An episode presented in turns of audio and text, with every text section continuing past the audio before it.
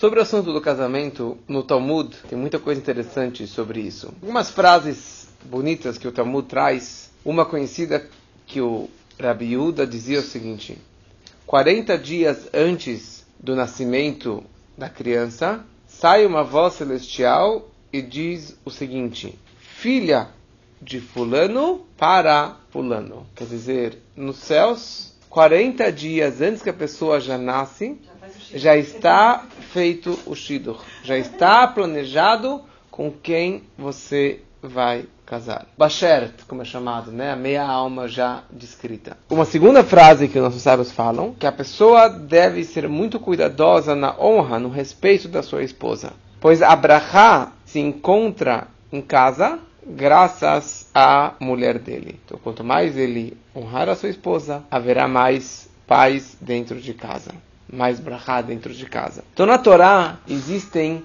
três mitzvot relacionadas ao casamento. Três mitzvot claras na Torá. A primeira mitzvah é de um homem casar com uma mulher. Quer dizer, a mitzvah de casar é a mitzvah do homem, não é a mitzvah da mulher. E como veremos nas próximas aulas, a mitzvah de ter filhos também é a mitzvah do homem e não da mulher. Uma segunda mitzvah que o casal não pode morar junto, ter uma relação antes de ter casado. Uma terceira mitzvah que é muito importante, que o marido ele tem três obrigações com a mulher. Três obrigações dele com ela. Depois veremos das obrigações dela, mas as dele são muito mais do que as da mulher. A primeira obrigação de dar comida para ela, sustentar a mulher com comida, com roupas, vestimentas e de estar com a esposa, de ter as suas relações frequentemente relações maritais.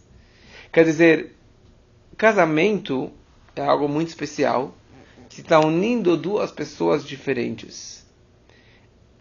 Pode ser que eles são totalmente diferentes de dois mundos, mas a verdade é que a Torá descreve que eles são duas partes de um todo. São duas meias almas. Antes que eles nasceram, a Torá, Deus, ele partiu essa uma alma em duas metades. E durante anos eles vão ficar separados em dois corpos. E quando chega o momento que eles casam, eles voltam a ser uma alma só. Como a Torá descreve que eles vão casar e vão virar um corpo só. Não somente através do ato da relação, mas isso no casamento eles voltam a ser quem eles eram inicialmente uma só alma.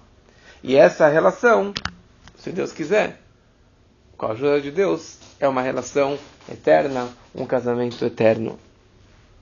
O Talmud também descreve que Ish e Isha, se eles merecerem, o homem e a mulher, se eles merecerem, a Shekhinah, a presença divina, paira entre eles.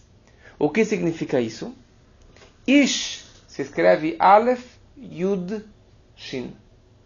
Isha se escreve Aleph Shin Hei. Aleph Shin é igual nos dois, só que a gente tem a letra Yud no Ish e a letra Hei na mulher. Yud e Hei forma Yud Kei, que é o nome de Deus. Se o casal merecer, se o casal permitir que Deus penetre, esteja presente na casa deles, Deus estará lá as brachot divinas estará entre o casal e será um lar eterno. Mas se eles não permitirem que a presença divina esteja entre a sua relação, esteja entre o casal, o Yud sai e o rei também sai. E o que, que sobra? Aleph Shin, que significa Esh, fogo, que significa que consome o casamento. Quer dizer, Deus não está lá, então não tem mais um lar não tem um casamento eterno. O casamento ele é formado de duas partes, duas etapas, que é chamado de Kiddushim e Nisuim. Kiddushim é a consagração, Nisuim ele pode traduzir como casamento, mas são duas etapas do casamento para realmente funcionar. Então o Kiddushim significa que o marido ele fala para a mulher, Ariad Mekudeshet li você está consagrada para mim, porque a Torá fala que o homem ele vai consagrar uma mulher, ele vai trazer uma mulher, ele que vai adquirir. Não é ela que fala, eu estou consagrada para você. Não. É o homem que tem que consagrar e adquirir a mulher. O que, que ele precisa fazer para essa consagração, para adquiri-la? Então existem três opções. Na prática fazemos as três. Mas quais são as três opções? Um é que o noivo dá para a noiva um valor monetário mínimo. Dessa forma ele estaria consagrando ela ou dando um anel, uma aliança, que é isso que na prática nós fazemos, de dar uma aliança uhum. debaixo da roupa, e na hora que ele dá a aliança, ele fala, Ariat Mekodesh li, você está consagrado para mim com essa aliança, baseado na lei de Moisés e Israel. Se fala isso na frente de dois testemunhas, e dessa forma ela está consagrada. Existem outras duas formas de consagrá-la, que também fazemos essas duas formas, que seria um contrato, que seria a ketubá, e é, a relação marital, e isso seria a noite de núpcias. Mas a consagração em si, na hora do casamento, é através do anel, da aliança. Se faz um abrahá, com um vinho, é um momento especial, e normalmente é o rabino que está conduzindo a roupa, que sabe bem das leis, que é ele que faz essa abrahá com o vinho. Mas no momento que ele já deu aliança e ele já fez a brachá com o vinho, já foi feito a brachá com o vinho, interessante. Normalmente, quando eu estou fazendo a mitzvah, eu que faço a brachá daquela comida, daquela mitzvah que eu for fazer. No caso do casamento, é a única exceção que é o rabino que vai fazer a brachá e eles escutam e respondem amém. E dessa forma, eles também estão cumprindo com a obrigação. No momento que acabou isso, eles são chamados de marido e mulher, eles são casados. Sobre o Nisuim, também existem três opiniões. E também nós fazemos as três opiniões. A primeira opinião é quando que o marido, o noivo, ele cobre a noiva com um véu. Uma segunda interpretação, quando que eles entram debaixo da roupa de um tecido. E uma terceira opinião é quando que eles entram no quartinho e ficam a sós lá dentro. E na prática nós fazemos também essas três opiniões. Debaixo da roupa ainda é lida uma ketubá, que é um documento no qual o marido se compromete a sustentar ela, da comida, da, da, da roupa, da é, relações maritais periodicamente e também a, um dote ou, ou uma multa que se daria se tiver uma ou se tiver um divórcio, Deus nos livre. Então essa esse ketubá, essa ketubá, esse, esse contrato é um contrato legal e é um comprometimento é, dele com ela e debaixo da roupa ele pega a ketubá e entrega na mão da noiva na frente dos testemunhas. A ketubá precisa ficar guardada com o casal para sempre. Precisa estar dentro de casa, guardadinho. Se o casal perdeu a ketubá, precisa refazer a ketubá. Se eles não sabem onde está a ketubá, precisa refazer a ketubá, porque isso é o documento. Isso é o documento que realmente valida aquele casamento. Se eles perderam, precisaria refazer. Depois da Ketubá, é dito sete brachot, sete bênçãos, é, dessa forma, abençoando o casal com sete bênçãos, que também seis pessoas fazem essas bênçãos. Uma, uma brachá com vinho e mais seis bênçãos. Falamos que o marido tem três obrigações com a mulher. Essas três obrigações são as três obrigações da Torá. Os sábios eles acrescentaram mais sete obrigações ou direitos que, que o marido tem que dar à mulher. Um é a questão da ketubá que eu falei antes, o valor da ketubá, que se eles se divorciarem ele tem que pagar para ela. Número dois, tem que pagar o seguro médico para a esposa. Número três, se ela foi raptada, ele precisa resgatá-la. Se ela faleceu, ele precisa pagar pelo enterro. Se ele faleceu, ela continua vivendo na casa dele e se sustentando do dinheiro que ele deixou.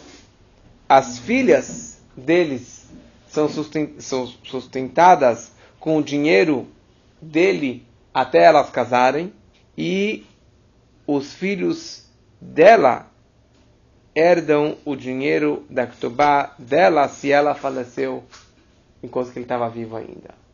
Isso são algumas condições, algumas obrigações do marido com a esposa. E aqui, não fiquem bravos, mas aqui a Torá descreve, os sábios escrevem, as obrigações da mulher com o marido. As obrigações são as seguintes: o dinheiro que ela ganha pertence ao marido. E se ela trabalhou, o dinheiro que ela ganha pertence ao marido. Porque ele consagrou ela. Ela pertence a ele. Não no sentido negativo, mas tudo. Se, se, aqui eles viraram uma só identidade. E ele que é o homem da casa. Uma segunda coisa: se ela achou um dinheiro na rua, se ela ganhou na loteria, o dinheiro é vai para ele. Se ela tinha propriedades antes que ela casou, ela tinha propriedades que ela tinha de antes de solteira, isso também vai para o marido. E se ela faleceu enquanto que ele estava vivo, ele que herda todo o dinheiro dela. Essas são as obrigações do marido com a mulher e da mulher com o marido. Então é a seguinte: no momento que o casal casou, eles casaram pensando numa união concordo, eterna, concordo. ou se eles casaram com, bom, eu vou testar, vou ver se vai dar certo. Se não der certo, a gente vai divorciar daqui a alguns anos. Ah, não, né? Como alguém me disse, como alguém me disse uma vez, falou, casamento é uma um, troca de favores. Não, troca de favores. Mas ao mesmo tempo, você pode ir um pouquinho mais para frente. A Torá enxerga um casamento não como uma união de duas pessoas, mas é uma união de duas metades. E virar uma só pessoa, uma só personalidade, um lar, um, um, um home. Então, se a pessoa entra no casamento com divisão de bens, divisão parcial de bens, ou se a pessoa ela, não nada de errado pela Torá, mas isso é seu approach. Se a pessoa, uma frase que minha esposa fala várias vezes, se a mulher ela mantém o sobrenome de solteira, o que, que ela está demonstrando? Bom, eu não deixei de ser quem eu era.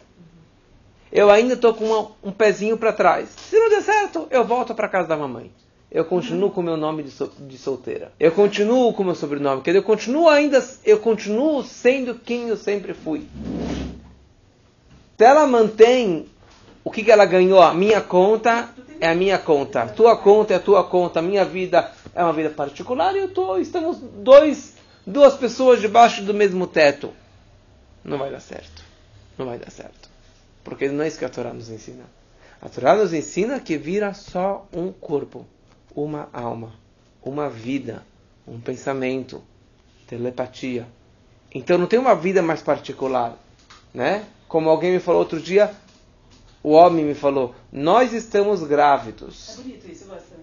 Nós estamos. Eu falei: Muito bonito. É. Se ele realmente sente que ele está grávido, ou que se o pé dela está doendo, o meu pé está doendo, se dá boca para fora uma coisa. Mas se você realmente entrou, mergulhou no casamento dessa forma, é isso que a Torá nos enxerga. É isso que a Torá nos orienta. Muita gente quer isso. Mas a pergunta é se você realmente acredita nisso e se você realmente aposta nisso até o fim. E essas são as orientações da Torá. Por isso que os nossos sábios também falam no Talmud o seguinte: a pessoa deve amar a sua esposa, o homem deve amar a sua esposa como a si mesmo. Ele deve respeitá-la, honrar a sua esposa muito mais do que a si próprio. E sobre essa pessoa que faz isso, está escrito: saiba que shalom alecha, que haverá paz dentro do seu lar. Quando que Adão, Adão, ele foi criado sozinho. Ele ficou chateado que ele não tinha par. Todas as criaturas tinham o seu par e ele estava sozinho no mundo. Então Deus falou para ele a seguinte frase: Eu farei uma ajuda kenegdo que negdó significa oposta a ele. Como assim? Ou é uma ajuda para ele, que a Eva vai ser uma ajuda para ele, ou ela será oposta a ele. Então, os sábios interpretam o seguinte: que se a pessoa tem seus méritos, sua esposa será a sua ajuda. Mas se não, ela vai ser oposta a ele, vai brigar com ele e vai contra ele, e as coisas não vão dar certo. Então quer dizer, depende do mérito, depende do esforço, depende da dedicação. Então conta uma história que na época da Mishnah tinha um, uma mulher romana muito rica que ela veio para um grande sábio e falou em quantos dias Deus criou o mundo? Ele falou em seis dias. E me fala uma coisa, desde então, desde o Gênesis, o que, que Deus faz o tempo todo? Ele está fazendo Shidur. Ele está juntando homem e mulher e criando casais. That's it. That's it. É isso que Deus faz o dia inteiro? Desde 5 mil anos, é isso que Deus está fazendo? Eu posso fazer a mesma coisa, eu faço rapidinho. Quer ver? No dia seguinte ela foi lá, juntou mil, mil, mil servos e mil servas, mil homens e mil mulheres, escravos dela, e falou: Pronto, você vai casar com você, você vai casar com ela, e pronto. E juntou mil casais. E ela estava feliz da vida, falou: Que Deus mais ridículo é esse que fica o dia inteiro fazendo shidur? Mas no dia seguinte, ela sai no campo e ela vê que tinha um escravo chorando, uma escrava chorando, um brigando, outro brigando, e ela percebeu que nenhum dos mil, mil casais que ela montou funcionou. Então ela voltou para o rabino e falou, Rabiossi, eu reconheço que o seu Deus, ele é único, e a Torá, ela é verdadeira, porque você falou a verdade. Para conseguir fazer um shidur, para conseguir encaixar um homem com uma mulher, precisa realmente ter um poder, uma bênção divina para que isso possa servir para sempre. E a questão é qual é o seu compromisso, comprometimento com o casamento. Se isso você realmente acredita nisso, se você aposta nisso, se você vai até o fim, ou se você falou, bom, se der certo, vai, se não der certo, não vai. Ninguém te falou que é um mar de rosas. Mas a pergunta é quanto que você realmente investe nisso até o fim. Quanto que você acredita que isso vai dar certo? Hoje a gente vive no, na geração, no século do descartável. Tudo é descartável. Ninguém entra num trabalho pensando que eu vou ficar naquela empresa para sempre, correto? E nós somos criados de novo. Todas as roupas são descartáveis. O celular é descartável, o computador é descartável, a comida é descartável, os pratos são descartáveis. E as pessoas enxergam que as amizades também são descartáveis. E, infelizmente, os casamentos também são enxergados como descartáveis. I'm gonna try. Eu vou tentar. Se der certo, deu. Se não deu certo, tudo bem. Vou para outra, vou para a próxima. Ou vou para o próximo. Uma terapeuta. Encontrei semana passada com um jovem. E ele falou para. E ela, uma terapeuta não judia, falou para esse jovem falou o seguinte: Sabe por que você não consegue uma, uma moça que você realmente vai casar e vai ficar feliz? Porque você só sai com meninas não judias. E no seu inconsciente, nenhuma vez que você saiu com elas, você acreditava que isso seria um casamento eterno. Em nenhum momento no seu inconsciente ou no seu consciente você não enxergava essa relação, esse namoro, como se fosse algo eterno. Por quê? E ela falou, terapeuta Goi, porque você acredita tanto na sua religião? Os valores judaicos são tão verdadeiros para você? Quer dizer, ele namora com Goi o tempo todo, mas são tão verdadeiros para você que você, em nenhum momento que você saiu com uma menina não judia, você acreditou nisso como algo eterno. É só just for fun mas não como algo eterno. E por isso que os casamentos não funcionam. Porque as pessoas entram no casamento pensando que eu vou tentar. Outra frase bonita e controversa dos sábios que dizia o seguinte: O que é uma boa mulher? Aquela que faz a vontade do marido. Só que aqui você tem uma dupla interpretação. O que é uma boa mulher? Aquela que faz a vontade do marido, aquela que realmente obedece, segue as ordens do marido. Mas não é isso que nossos sábios eles falam. Eles interpretam o que uma boa mulher, aquela que faz, vírgula, a vontade do marido. Aquela que faz e cria e molda e desenvolve a vontade do marido que o marido deseje coisas boas, po coisas positivas. Que ela consegue influenciar o marido no bom sentido, para que ele consiga enxergar as coisas de uma forma mais positiva. Isso que é uma Ishakshira. Isso que é uma mulher digna. Que ela consegue não só ser uma boa pessoa, mas ela também consegue ajudar o marido para ser uma pessoa muito boa. A roupa, o costume, é de fazer debaixo do céu, ao ar livre. Quer dizer, a tal ponto que você possa enxergar as estrelas. Qual a simbologia disso? A simbologia disso é para lembrar a bênção que Deus deu para Abraham, que seus descendentes serão numerosos como as estrelas do céu.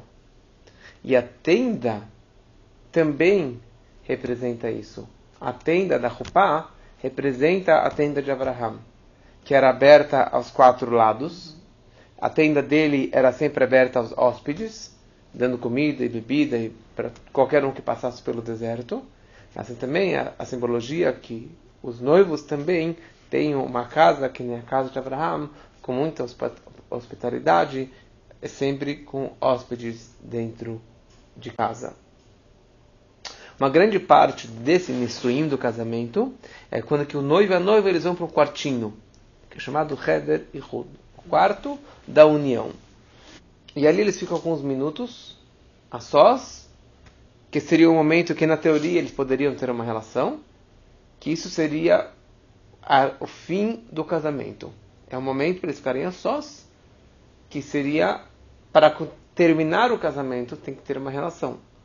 Mas já que agora, tecnicamente, é difícil de ter, então eles ficam sós alguns minutos, fazem a primeira refeição, que eles estavam jejuando o dia inteiro, e quando que realmente é a chave de ouro do casamento? Na noite de núpcias, naquela noite.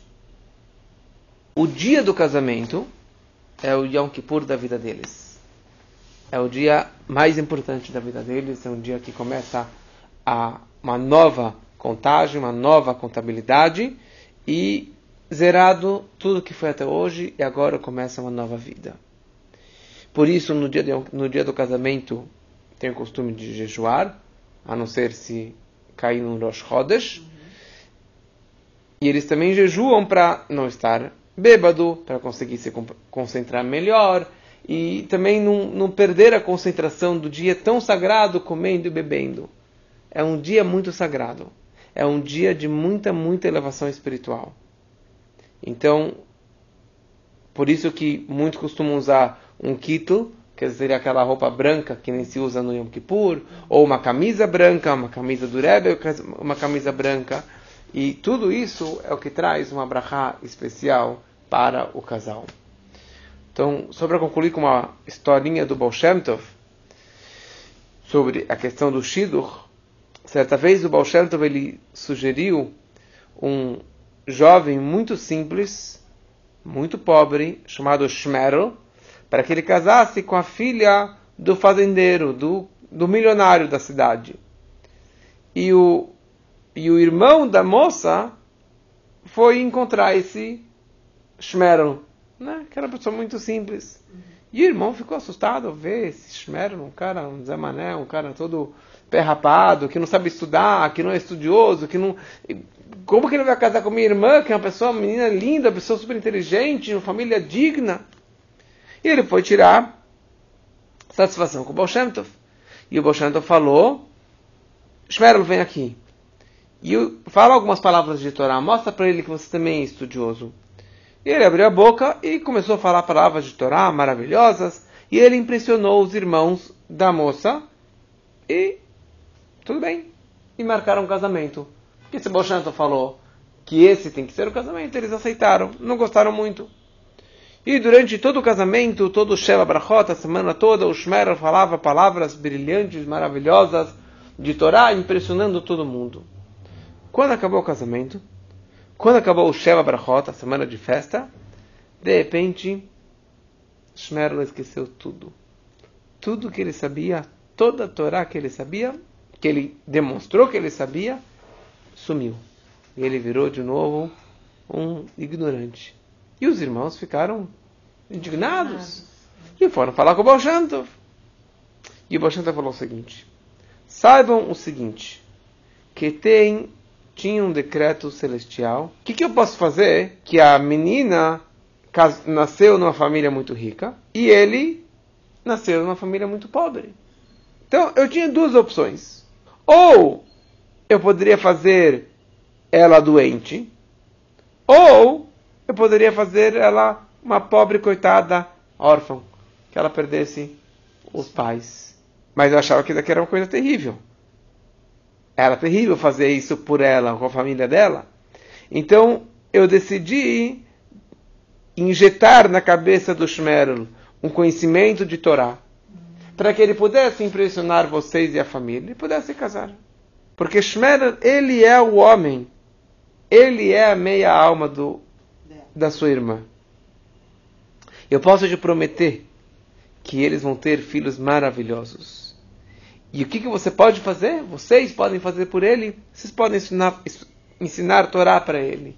E ajudar para que ele cresça na vida, para que ele possa ter um bom emprego, estudar bastante Torá e etc.